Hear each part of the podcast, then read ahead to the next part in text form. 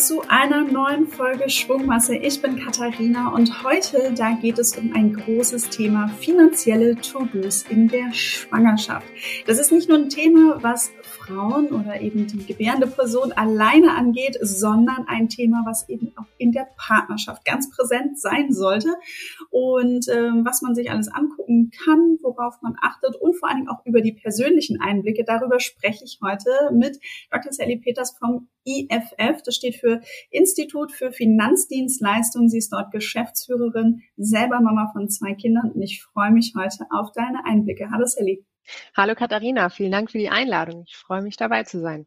Super gerne. Du warst ja schon mal bei uns im Podcast zu Gast und das werden wir auch mal verlinken in Folge Nummer 116 nämlich. Da haben wir so ein bisschen auch über deine Arbeit gesprochen. Früher aus der Schuldnerberatung kommst du ja. Ähm, daraus ist noch mal eine weitere Folge entstanden mit, mit einer anderen Kollegin von dir. Ähm, aber wir haben eben so ein bisschen auch darüber gesprochen, was wir aus der Forschung über Schulden und Armut lernen können. Auch ein super spannendes Thema, aber nicht weniger spannend, worüber wir heute sprechen nämlich eben, was muss ich denn alles, wenn ich schwanger bin oder schwanger werden möchte, auch in finanzieller Hinsicht Regeln angehen, drüber nachdenken, sehr gefühlt so ein Fass ohne Boden. Deshalb mal so die Frage als erstes, ähm, ich habe eben schon im Intro gesagt, du hast zwei Kinder. Wie viel Zeit hast du so gefühlt damit verbracht, in der ersten Schwangerschaft dich zu dem Thema zu informieren? Ja, da habe ich äh, leider sehr viel Zeit äh, mit verbracht, denn ich habe dann festgestellt, man findet super viele Infos, aber was es jetzt konkret für die eigene finanzielle Situation bedeutet, das war gar nicht so leicht nachzuvollziehen, weil theoretisch ist ja immer vieles möglich, aber wie sind denn die Voraussetzungen für die Umsetzung oder welche Auswirkungen haben die Entscheidungen auf die finanzielle Situation? Das war dann doch ganz schön schwer herauszufinden. Und dann kommt es irgendwie auch noch hinzu, dass es für die meisten weiteren Modelle im Umfeld halt wenig Vorbilder gibt. Also viele Modelle oder viele Informationen drehen sich halt immer um dieses klassische Modell, 12 plus 2. Also ein Elternteil, in der Regel die Mutter, bleibt zwölf Monate zu Hause und äh, der Vater nimmt dann zwei. Und mein Partner und ich wollten es aber anders machen und da ging die Sucherei denn los und mich hat das manchmal ganz schön frustriert und zudem auch dazu geführt, dass ich dann mich gefragt habe, okay, warum gibt's denn so wenig Infos? Und spricht das vielleicht dafür, dass es doch besser wäre, diese klassische Aufteilung zu nehmen, also dass ich halt zwölf Monate zu Hause bleibe und mein Partner zwei, also ja, ich habe ganz schön geflucht und äh, mein Partner dann irgendwann auch. Und ähm, ja, es war nicht so leicht, aber am Ende, wir haben ja unseren Weg gefunden, zum Glück, da werde ich bestimmt später noch mehr zu erzählen. Gibt es ein Thema, was du unterschätzt hast? Ja, ich habe doch irgendwie unterschätzt, wie besonders und unüblich es doch ist, sich die Elternzeit so paritätisch aufzuteilen, wie wir das gemacht haben. Ich hätte gar nicht gedacht, dass es so schwer ist herauszufinden, ob zum Beispiel jetzt Elterngeld Plus besser ist oder in welcher Variante der Zuverdienst irgendwie berechnet wird. Und das setzt sich ja dann irgendwie auch so fort. Und als mein zweiter Sohn kam, mussten wir zum Beispiel klären, wie sich die geteilte Elternzeit auf den Kita-Gutschein auswirkt. Und da mein Partner im Schichtdienst arbeitet, gab es da so ein paar Besonderheiten. Dadurch wurde der Fall noch ein bisschen kniffliger, aber schon die Ausgangssituation war so, dass dann zum Beispiel die Sachbearbeiterin beim Kita-Gutschein äh, zu mir meinte, ja, hm, also ehrlich gesagt, so einen Fall wie ihren habe ich hier nicht so oft. Ähm, so oft teilen sich die Elternzeit. Also so oft wird die Elternzeit sich nicht so geteilt, dass ich hier mit solchen fachlichen Fragen konfrontiert konfrontiert werde, wie sich der Anspruch wie ändert und da haben wir schon gemerkt, das ist ganz schön knifflig. Wir haben dann auch eine Lösung gefunden und so, das war dann irgendwie auch alles okay, aber man hatte doch wieder gemerkt, gesellschaftliche Vorbehalte sind halt super hartnäckig. Wir sind auch immer wieder auf Verwunderung gestoßen, warum wir das so aufteilen. Also mein Partner hat ein bisschen Verständnislosigkeit manchmal ähm, geerntet, warum er denn zu Hause bleibt. Also wurde mal die Frage gestellt, hä, warum macht man das? Warum nimmt man Elternzeit? Und ähm, anderen, auf der anderen Seite bin ich halt auch Verwunderung gestoßen, dass ich halt wirklich freiwillig wieder recht zeitnah anfangen möchte zu arbeiten. Warum ich denn sowas mache? Also das hat mich beim ersten Kind doch sehr überrascht. Ja, woher kamen die Fragen? Ist das eher so das persönliche Umfeld oder auch das Arbeitsumfeld gewesen oder verschiedenste Richtungen? Ach, verschiedenste tatsächlich. Also das direkte Kernteam im IFF, die waren so, ja, wenn du das wenn du dir deinen Plan gemacht hast, das passt schon. Wir freuen uns über jeden Tag, wo du wieder da bist. Und wenn du sagst, du kriegst das hin oder ich krieg das hin, ähm, dann kriegen wir das auch hin. Ich habe auch das große Glück, dass wir ein sehr flexibles Arbeitsumfeld haben im IFF und dass wir das gut untereinander regeln mussten. Natürlich ist es immer eine Herausforderung, wenn jemand ausfällt und nicht da ist. Und gerade im kleinen Team, das kann man nicht anders sagen, man muss das irgendwie umverteilen. Und gerade wenn die Geschäftsführerin da ist, hat das ja auch nochmal andere Konsequenzen. Aber es hat gut geklappt. Ähm, wir haben da im Team gute Lösungen für gefunden. Und ähm, ja, ein Jahr später war die nächste Kollegin schwanger und auch da haben wir es gut hinbekommen. Also ähm, haben wir dann irgendwie alle zusammen daraus gelernt, worauf man achten muss zum Teil auch dann irgendwie im erweiterten Umfeld, durchaus auch mal im privaten Umfeld, aber oft war es halt eher diese, diese Verwunderung einfach. Warum macht man das so? Die meisten machen es doch anders und warum macht ihr das denn so? Ja. Jetzt hast du eben schon ganz viele Begrifflichkeiten genannt äh, von, von äh, Kita-Gutscheinen, Elternzeit und irgendwie Aufteilung und Anträge. Was sind denn jetzt so die Themen, um die man sich kümmern sollte? Vielleicht können wir noch mal so ein bisschen Schritt für Schritt durchgehen. Mhm. Gern.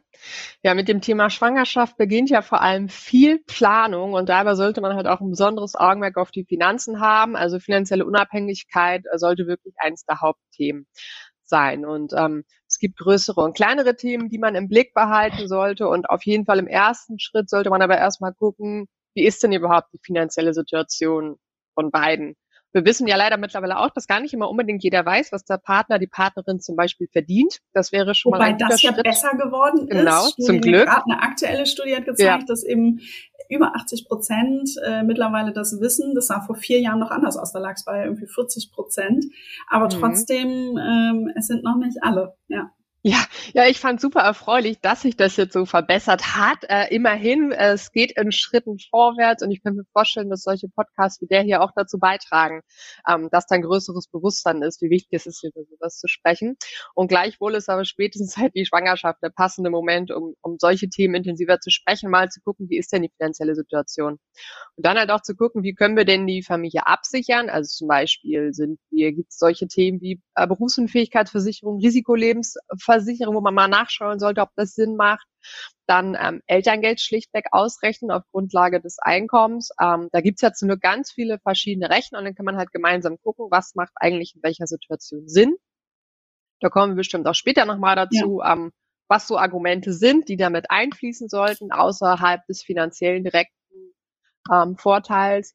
Dann sollte ich auch gucken, habe ich vielleicht ähm, Anspruch auf staatliche Unterstützung, dadurch, wenn ein neues Familienmitglied hinzukommt. Dann Sachen Kinderzuschlag, Wohngeld. Bei all den Sachen kann ich halt einfach in eine andere ähm, Stufe rutschen, dass ich Anspruch darauf habe, auf Unterstützung. Dann gibt es natürlich auch immer noch besondere Lagen, zum Beispiel, wenn ich Zwillinge oder Drillinge habe, habe ich manchmal noch Anspruch auf ganz andere Hilfen. Oder bin ich gerade in einer finanziell prekäreren Situation, da gibt es teilweise auch ähm, Unterstützung zur Erstausstattung oder ähnliches. Oder habe ich gerade zum Beispiel ein Stipendium oder ähnliches, wo ich Zuschläge beantragen kann. Also du siehst schon, die Liste ist so endlich lang, worauf man achten muss. Und das ist halt auch super individuell. Und insgesamt ist es aber auch total viel Papierkram, der am Anfang irgendwie gefühlt gar kein Ende nimmt, weil man erstmal rauskriegen muss, welche Zettel sind denn jetzt eigentlich die richtigen für mich. Und da ist auf jeden Fall schon mal gut, wenn man sich das vor der Geburt schon mal anguckt, weil nach der Geburt hat man noch ganz viele andere Herausforderungen, die man sich kümmern muss. Und dann ist es gut, wenn man vor der Geburt schon guckt, was sind auch Papiersachen, um die ich mich schon kümmern kann. Es gibt zum Glück zum Beispiel vom ähm, Familienministerium für Familie, Senioren, Frauen und Jugend gibt es Checklisten und sogar aufgeteilt für die Zeit vor und nach der Geburt. Und die Checklisten zeigen halt auch schon, mit welchen Themen ähm, ich mich schon vorher schon beschäftigen muss, welche kommen danach, kann ich aber schon wie vorbereiten. Und die haben zum Beispiel auch ein Augenmerk auch nochmal aus Thema Finanzen. Und da ist halt gut, wenn man sich vorher schon mal einen Überblick verschafft, weil das ja auch ganz schön knifflig ist. Ne? Die größten Themen sind Elternzeit und Elterngeld. Dann gibt es so Folgethemen, Krankenversicherung, muss ich dafür auf irgendwas achten, Kindergeld, wie funktioniert das eigentlich, wer beantragt das, wer hat Anspruch darauf. Ich kann beruhigen, es sind alles Themen, die man schaffen kann. Das haben auch alle anderen schon vor einem geschafft, aber trotzdem ist es natürlich erstmal, wird man davon erschlagen. Deswegen ist es gut, wenn man sich diesen Papierdschungel zu zweit stellt, weil es einfach so super individuell ist. Und dann ist natürlich auch einfach ein zentrales Thema, sich zu überlegen, wie denn eigentlich die Aufteilung der Betreuung, also sowohl die Care-Arbeit und die Lohnarbeit der Elternteile laufen soll, weil sich ja danach auch die finanzielle Situation maßgeblich entscheidet. Während der Elternzeit erhält man ja bekanntlich keinen Arbeitslohn, sondern man ähm, kann als Lohnersatz Elterngeld beantragen. Wow, es sind viele Themen, viele To-Dos. Mhm. Äh, guter Hinweis mit der Checkliste. Wir werden das nochmal in die Show Notes auch den Link packen und werden auch nochmal gesondert die Themen auflisten, so dass man weiß, okay, was ähm, muss ich denn jetzt sozusagen machen oder was kann ich angehen? Am Ende ist es ja dann auch eine eigene Sortierungsaufgabe. Was brauchen wir jetzt in unserer Konstellation? Was ist da irgendwie wichtig?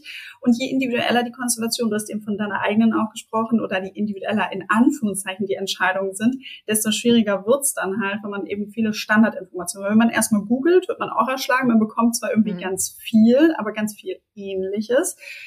Du hast, ja, also das, das Thema Elterngeld ist ja eben ein Riesenthema. Du hast es eben schon angesprochen und halt gesagt, ähm, es hat ja dann auch Auswirkungen, gerade wenn man irgendwie nochmal Nebeneinkünfte beziehungsweise wenn man weiter arbeiten möchte, äh, wie wird das Ganze angerechnet und so weiter und so fort. Bevor wir da mal nochmal drauf, drauf eingehen, es gibt ja dieses schöne Ernährer-Hausfrauenmodell. Kannst du das einmal in einem Satz kurz erklären, was das Modell ist? Das Modell heißt letztlich, dass einer in der Regel der Mann zu Hause bleibt, das Geld verdient und äh, die Frau, ist ja in der Regel dann die Frau, zu Hause bleibt und sich um die Kinder und ja, alles weitere rund um Haushalt und Familie kümmert. Ja. Und wie siehst du das selbst für dich persönlich? Oder wo sie ja sagst du, wo liegen da die Probleme? Es ist ja häufig sozusagen wirklich auch im Gespräch, dass man heißt, hm, ob das jetzt noch so das Modell der Zeit ist. Hm. Das ist super spannend, weil auf der einen Seite immer mehr die Frage kommt, ist es noch das Modell der Zeit? Es ist ja auch so, dass mittlerweile immer mehr dieser Begriff Vätermonate kommt. Das Ansinnen dahinter ist ja eigentlich total positiv. Das Vätermonate rührt halt eigentlich daher, ein Partner kann zwölf Monate nehmen und der andere mindestens zwei. Aber dieses mindestens fällt halt immer so ein bisschen hinüber und ist irgendwann im allgemeinen Sprachgebrauch in diese Vätermonate übergegangen. So dass neulich tatsächlich auch eine Bekannte meinte, ach echt, das, das dürften auch die Mütter die zwei Monate nehmen und der Partner die zwölf. Also sieht man, Sprache ist mächtig und sowas, ja, bürgert sich halt auch wirklich dann irgendwann in Sprachgebrauch ein. Und viele Paare denken auch gar nicht 50-50 darüber nach, weil einfach Historie und Umfeld in der Regel halt einfach von den zwölf Monaten ausgeht und die Verantwortung in der Regel noch bei der Mutter gesehen wird. Und ich denke aber nicht, dass Männern äh, Familie jetzt nicht wichtig ist, sondern dass es sich einfach in der Gesellschaft so eingespielt hat, dass Familie halt eher Frauen- oder Müttersache ist. Und ähm, da gibt's natürlich deswegen auch ähm, super viel dann zu beachten, weil für Frauen ist halt Mutterschaft oft noch der äh, finanzielle Nachteil viel, viel größer. Sie haben einfach die größeren finanziellen Nachteile. Es ist historisch bedingt und hat, braucht auch einfach einen gesellschaftlichen Wertewandel, um da jemals von runterzukommen. Und insofern ist es gar nicht so einfach, ähm, ja, da ähm, das anders zu machen, als es einem in der Regel so vorgelebt wird. Denn dass Väter ebenfalls Elternzeit nehmen, ist halt noch äh, total selten. Ich hatte es extra nochmal nachgeschaut. Die Elternzeitmonate sind super wenig verteilt und die Männer, die wirklich über längeren Zeitraum Elternzeit nehmen, sind noch ganz schön rar gesät, auch wenn es wächst. Das liegt natürlich aber auch an der Gender Pay Gap. Denn in okay. vielen Familien ist es schlichtweg finanziell nicht drin, dass der Hauptverdiener zu Hause bleibt. Du siehst viele strukturelle Gründe, die da schon mal eine Rolle spielen. Ja, deshalb vielleicht auch immer so gut oder deshalb ja auch ein Thema, was wir Finanzhelden immer wieder spielen, Gehaltsverhandlungen, dass man sich eben informiert, wie viel verdiene ich jetzt, wie viel möchte ich verdienen, dass man entsprechende Steps auch macht, um die Zeit vorzubereiten. Ein, in Anführungszeichen, Hack, den man auch immer wieder liest auf den Seiten, Thema Steuerklassen, sich das Ganze auch rechtzeitig anzuschauen, um möglichst eben Elterngeld ja auch zu optimieren. Jetzt waren wir aber gerade bei diesem Ernährer-Hausfrauen-Modell auch und wo siehst du die Gefahren in diesem Modell auch? Die Gefahr in dem Modell ist einfach, dass man aus dem Modell nicht mehr so schnell rauskommt, denn äh, ja, Menschen sind Gewohnheitstiere und wenn es sich halt auch erstmal eingeschlichen hat, dass der eine die Gewohnheit für den Part hat und der andere für den Part, dann kann es auch ganz schön schwierig sein, da wieder rauszukommen. Zum einen von den Gewohnheiten her, aber zum anderen ist es natürlich so, wenn ich erstmal in Teilzeit arbeite und womöglich gewisse Entwicklungsschritte nicht mehr machen kann, kann es durchaus auch schwierig sein, da wieder reinzukommen oder auch die Stunden später zu erhöhen. Und das ist gar nicht so leicht. Natürlich gibt es verschiedene ähm, Rechte am Arbeitsmarkt, die man zum Glück auch mittlerweile hat. Zum Beispiel, wenn man in Elternzeit arbeitet, kann man ja auch Teilzeit arbeiten, hat einen erhöhten Kündigungsschutz oder es gibt äh, viele weitere Modelle mittlerweile. Gleichwohl ist es aber auch so, ähm, dass es schwierig ist, da wieder rauszukommen. Und die langfristigen Folgen von Teilzeit kennen wir mittlerweile auch. Wenn man wenig Einkommen hat, heißt es natürlich auch eine geringere Rente, was gefährlich ist, wenn man da nicht gegensteuert. Und Gewohnheiten sind halt mächtig. Wenn es sich erstmal eingespielt hat, dass die eine Person vor allem Vollzeit arbeitet und sich darum kümmert und die andere Person sich immer um Familie kümmert, ist es da auch manchmal nicht so einfach, aus diesem Hamsterrad wieder rauszukommen. Und der krasseste Fall ist natürlich, ähm, einer arbeitet einfach weiter Vollzeit, die andere Person steckt womöglich sogar mehrere Jahre zurück, steigt vielleicht sogar zwei, drei Jahre komplett aus. Wir haben immer noch Regionen in Deutschland, wo die Kita-Betreuung so schlecht ist oder das Kita-Betreuungssystem einfach vorsieht, dass man nur einmal im Jahr mit der Kita zum Beispiel anfangen kann, dass es wirklich vorkommen kann, dass man mal anderthalb oder zwei Jahre vielleicht auch länger raus ist. Und stellen wir uns jetzt mal vor, die eine Person verliert den Arbeitsplatz, weil die Firma geht pleite oder der Elternteil erkrankt oder um Gottes Willen das Schlimmste der Fälle man wird zur Witwe, zum Witwer, was wir alle nicht möchten. Auch ähm, für solche Fälle steht man dann womöglich finanziell alleine da und muss natürlich auch vorsorgen. Und in so einer Variante ist es halt, kann es eine große Gefahr sein, wenn ich jahrelang einfach raus war aus dem, aus dem Arbeitsmarkt. Ja. Du hast gerade auch so wirklich so diese Familienperspektive da eingenommen und äh, oder eben auch wirklich nochmal die Situation der Person, die weniger verdient, mehr verdient. Sollten wir das vielleicht stärker immer mehr aus der Gesamtperspektive für uns. Wie, wie bildet sich das Konstrukt, wenn wir sozusagen gemeinsam, sozusagen gemeinsam vielleicht beide etwas kürzer äh, treten, weil die Frage, die, die sich mir immer wieder stellt und äh, die ich auch immer wieder höre, so, ja, ist es denn so, dass es sich, also eigentlich, es muss doch so sein, dass die Person, die mehr verdient, die muss dann auch mehr arbeiten. Es lohnt sich ja einfach viel, viel mehr. Oder ist es so ein bisschen so ein Irrglaube und dass man sagt, okay, wenn wir halt irgendwie beide in eine Richtung gehen, kürzer treten oder halt eben unser Modell verändern, dass wir dann als Familie nochmal eben anders profitieren können. Also ich hatte auch schon ähm, wir haben ja auch mal ein Interview mit den Beziehungsinvestoren schon ab und an zusammen gemacht, die eben auch das Thema Elterngeld schauen und die dann auch schon sagen so, hey, guckt euch die Gesamtkonstellation an und kannst du dem zustimmen? Ich kann ihm absolut zustimmen, dass es wichtig ist, sich das Gesamtkonstrukt anzuschauen und nicht nur auf ein Jahr zu schauen.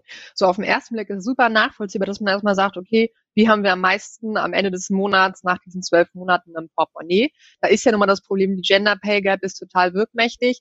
Frauen verdienen in den meisten Branchen noch viel weniger, wie ja auch gerade wieder eine Studie vom Institut des Han der Hans-Böckler-Stiftung gezeigt hat. Insofern ist es nachvollziehbar, dass in der Regel die Frau zu Hause bleibt.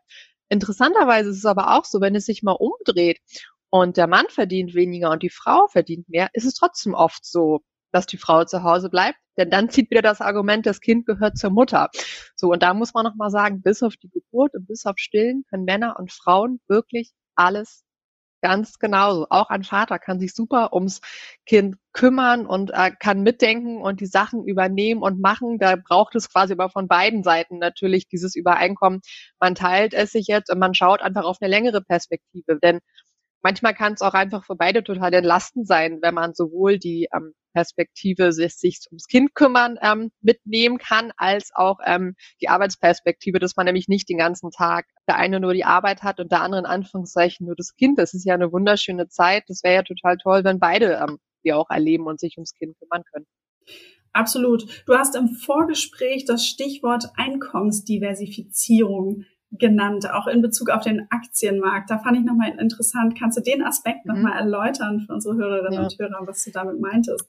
Ja, das ist immer so spannend. Alles reden immer davon im Aktienmarkt mit diversifiziert eure, ähm, eure Anlagen und guckt genau ähm, und nicht das nicht nur auf ein Pferd setzen, wie man immer so schön sagt. Und wenn man das jetzt auf die Familie überträgt, kann man da genau das Gleiche sagen. Also zum einen ähm, das Einkommen, das Einkommen zu diversifizieren. Das heißt zu sagen, ähm, wir setzen nicht nur die Karte auf ein, also zum Beispiel auf den Vater, der dann im Regel die ganze Hauptlast trägt. Und auch das kann sehr erdrückend sein, wenn nur eine Person dafür zuständig ist, das Einkommen reinzuholen. Weil wenn es da mal wirtschaftlich in der Firma nicht so gut läuft, wir sehen alle Corona von heute auf morgen waren einige Branchen wirklich, äh, ja, haben große Probleme gehabt und zum anderen natürlich aber auch für die Mutter, ähm, dass man weiß, äh, man muss sich nicht alleine um all das kümmern und im Blick haben, wann ist der Arzttermin, ähm, wir brauchen neue Klamotten und äh, der Kinderwagen quietscht irgendwie schon wieder und sondern dass alle quasi von allen Welten was haben und man insofern aber auch weiß, allen geht's auch um Alter gut. Also das ist ja eigentlich total schön und ja auch eine romantische Vorstellung, dass man sagt, okay, wir kümmern uns jetzt schon in Zeiten, wo es uns gut geht,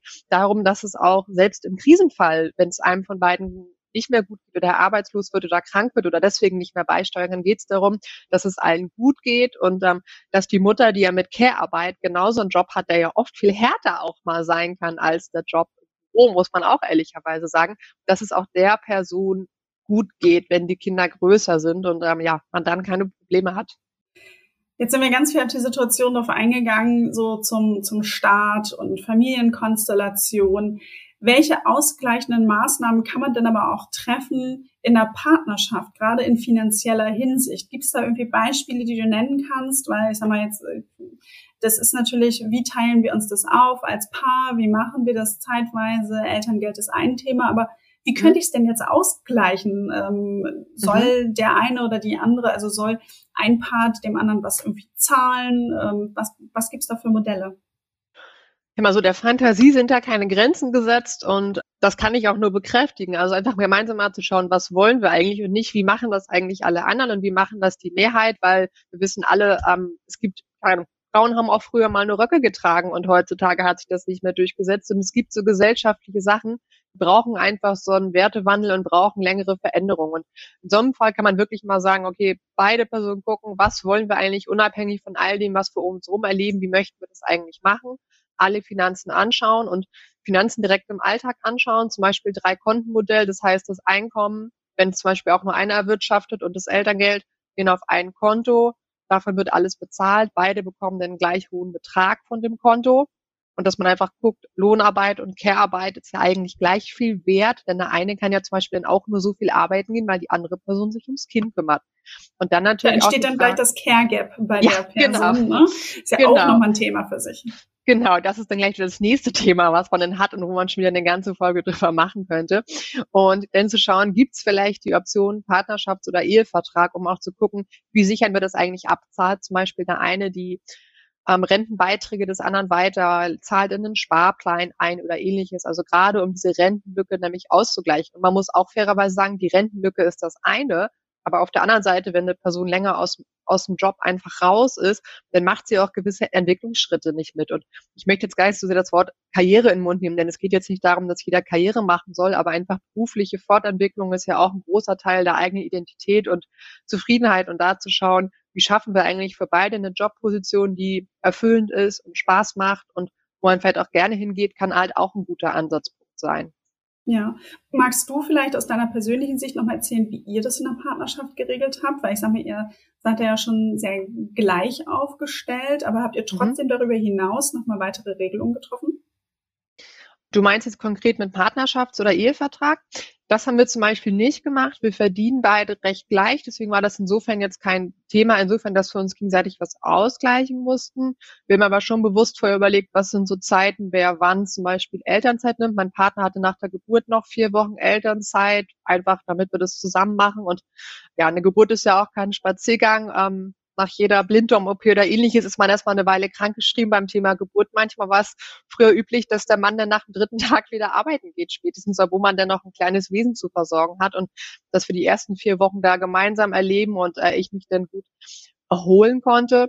Und genau, wir haben uns die Elternzeit geteilt. Wir hatten beide sechs Monate Elternzeit. Mein Partner hat es gerade noch. Mein zweiter Sohn wird jetzt bald eins und ähm, sind aber beide in Teilzeit recht früh wieder eingestiegen. Das ist jetzt insofern eine besondere Situation, weil mein Partner im Schichtdienst arbeitet und ich an den Tagen, an denen er zu Hause war, schon recht früh wieder einsteigen konnte.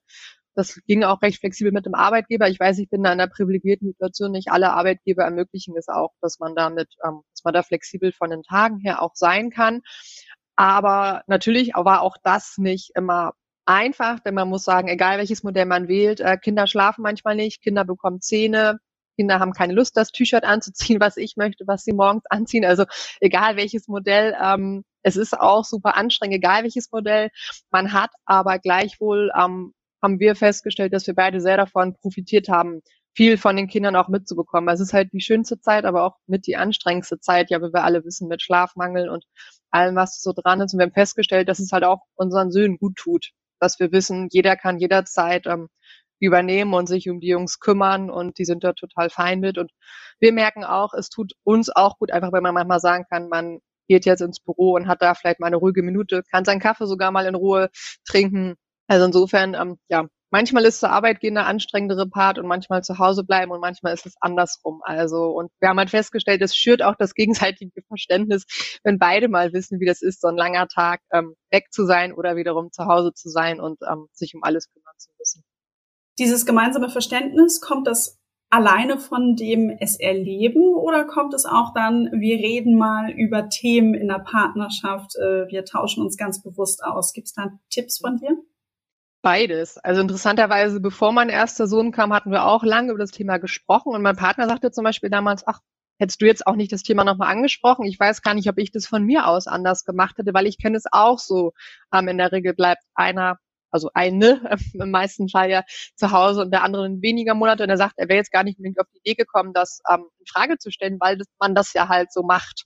So, und ähm, hat dann aber auch festgestellt, als dann, wir haben es ja dann anders gemacht beim ersten Kind, er sofort sagte, das machen wir natürlich auch beim zweiten Kind. So, das steht dann gar nicht mehr zur Debatte, weil er festgestellt hat, wie schön das ist. Aber es sind natürlich auch viele Aushandlungsprozesse, immer wieder gemeinsam zu gucken, wie kann man das eigentlich machen und wie möchten wir als Familie regeln, ähm, wie regeln wir das finanziell. Ich weiß, es ist auch durchaus herausfordernd, wenn noch Themen wie Gender Pay Gap und ähnliches kommen, dann geht es wirklich am Ende des Monats darum, wie kann man seine Rechnung zahlen. Und da kann man leider auch nicht immer eine Lösung so finden, wie man sie denn vielleicht gerne hätte. Aber ich glaube, da gibt es durchaus in Familien, Familien noch Spielraum. Und dann einfach gemeinsam zu schauen, was sind die finanziellen Aspekte, was geht einem, entgeht einem gegebenenfalls an Gehalt, an Rentenpunkten. Und dann nochmal zu schauen, können wir uns auch den Papierkram aufteilen und auch Punkte wie Mental Load. Also das ist ein Begriff, den ich vorher auch nicht unbedingt kannte bevor die Kinder da waren. Aber Mental Load ist ja immer dieses, was man ständig im Kopf hat, wie 20 offene Tabs. Das eine Kind braucht neue Schuhe, das andere braucht eine neue Zahnbürste und die Brotdose muss noch geschmiert werden. In der Kita müssen noch neue Windeln hin und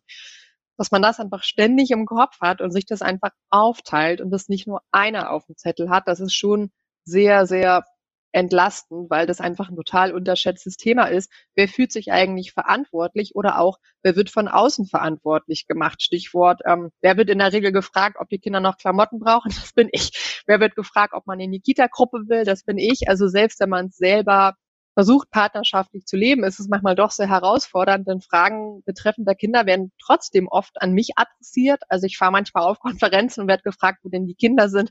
Das ist mein Partner noch nie passiert. Also selbst wenn man es partnerschaftlich aufteilt, der Blick von außen ist natürlich immer noch da, dass man eher die Ansprechperson ist. Und genau, da muss man selber auch echt sehr aktiv gucken und ähm, es können auch beide hinkriegen. Also ich muss manchmal ein bisschen schmunzeln, wenn mir Männer sagen, ach so, Kita-Gruppen sind ihnen zu anstrengend oder das ist alles zu kompliziert. Ich meine, wir können bei der Arbeit tausend Projekte managen und Millionen verwalten, um jetzt mal bewusst plakativ zu übertreiben und eine Kita-Gruppe überfordert. Das kann ich mir jetzt gar nicht vorstellen. Also da gibt es vielleicht auch viele Themen, wo man einfach sagen kann, da kann man noch mal gucken, ob man sich den Stress nicht aufteilt und gemeinsam schaut, ähm, dass beide immer noch so ein paar Zusatz-To-Dos im Kopf haben, denn die To-Do-Liste nimmt ja leider mit Kindern nie ab.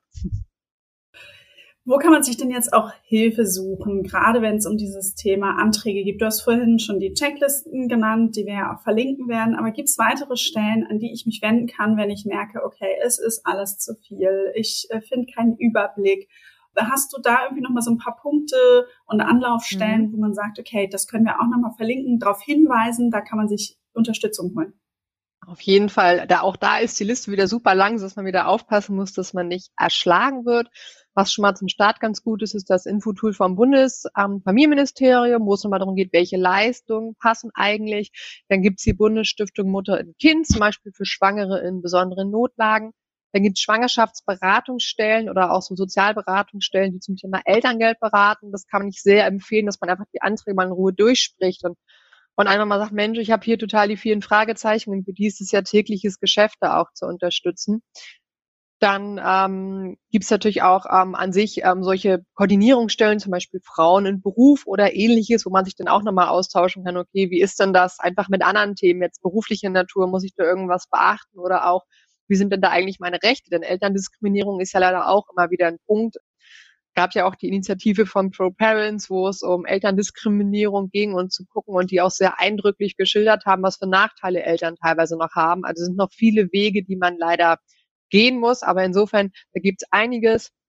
an Beratungsstellen, wo man hingehen kann, aber auch so an politischen Initiativen oder ähm, was auch ganz spannend ist, dass es jetzt eine Initiative gab zur Erhöhung des Elterngelds. Das ist ja bekanntlich gedeckelt auf 1,8. Das ist seit 16 Jahren nicht erhöht worden, was ja, wenn man sich jetzt Inflation und was alles gerade so an Herausforderungen total Wahnsinn ist. Und ähm, da gibt es einiges, wo man sich informieren kann und gucken kann.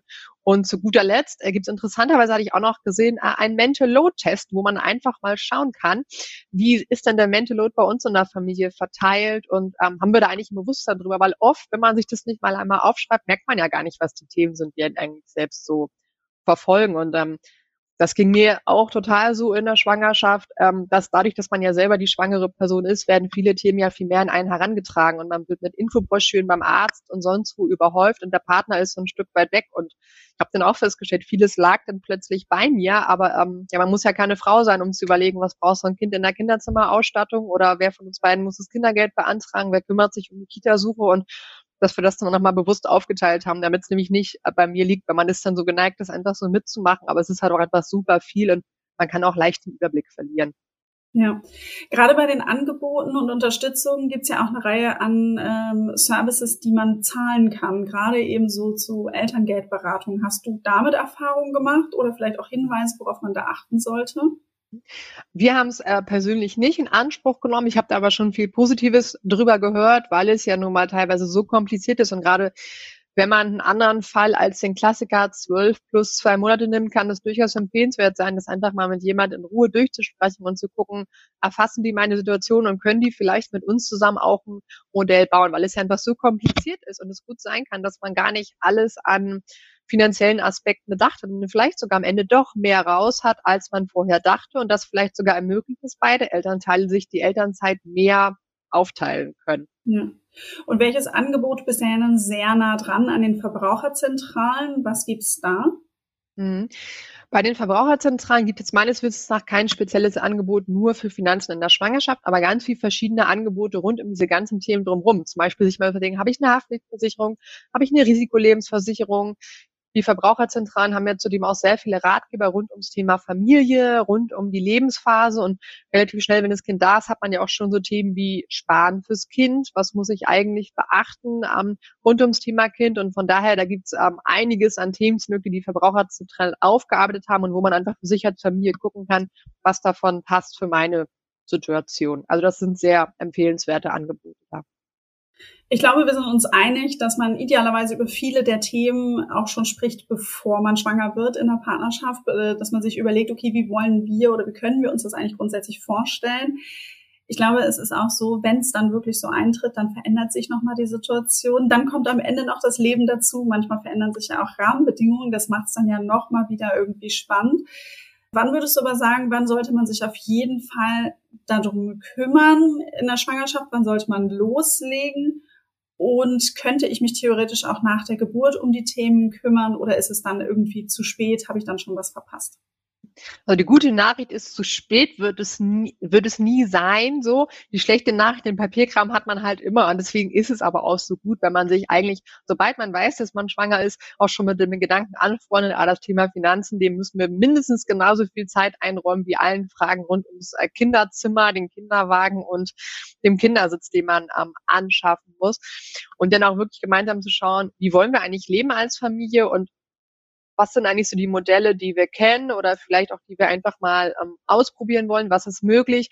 Gerade wenn man sich die Elternzeit mehr aufteilen möchte in finanzieller Hinsicht, kann es ja auch nochmal spannend sein zu gucken, okay, sparen wir vielleicht für die Zeit einfach vor, so dass es möglich ist, dass der eine Partner mehr zu Hause bleibt und auch mehr Zeit übernimmt und auch im Optimalfall beide mal alleine mit dem Kind sind und es nicht der Klassiker ist, der eine Partner geht dann mit auf Reisen, war aber nie mal ein paar Tage am Stück alleine mit dem kann sich auch alleine gut kümmern. Denn dass beide das hinkriegen können, steht, glaube ich, außerhalb der Frage. Es sind einfach oft noch die Rahmenbedingungen und die gesellschaftlichen ja, Vorstellungen, die das behindern, dass es paritätischer aufgeteilt wird. Und auch wenn das Kind dann da ist, auch dann ist noch Zeit dafür da, es anzusprechen und zu sagen, Mensch, die Rahmenbedingungen haben sich verändert oder meine persönliche Haltung, ich möchte, dass wir das ein, ähm, anders aufteilen. Es geht ja nicht so sehr darum, dass jetzt plötzlich alle Männer zu Hause bleiben und die Frauen alle zur Arbeit gehen, sondern es geht ja wirklich darum, eine wirkliche Wahlfreiheit zu haben. Und wenn es jetzt gerade so ist, dass der überwiegende Anteil der der Elternzeit und auch so der Care-Arbeit immer von den Frauen geleistet wird, sieht das für mich nicht so nach echter Wahlfreiheit aus, denn wir sind alle unterschiedlich. Normalerweise ähm, verteilt sich das immer in alle verschiedenen Varianten. Nur bei dem Thema bleibt es irgendwie oft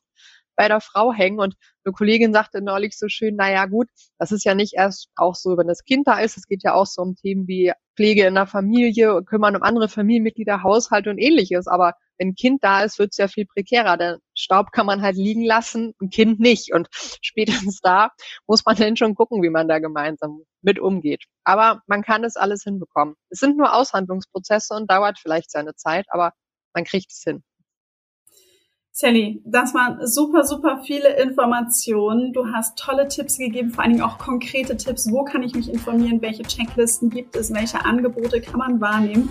Wir werden das zusammenfassen in die Show Notes, denn ich glaube, dass viele ähm, entweder vielleicht jetzt in dieser Phase, dass es weiterhilft oder man kommt irgendwann in die Phase, dann kann man nochmal auf diese Podcast-Folge zurückgreifen. Ich danke dir ganz, ganz herzlich für das gute Gespräch und deine Informationen und wünsche dir noch einen schönen Tag. Tschüss. Super. Danke dir und alles Gute.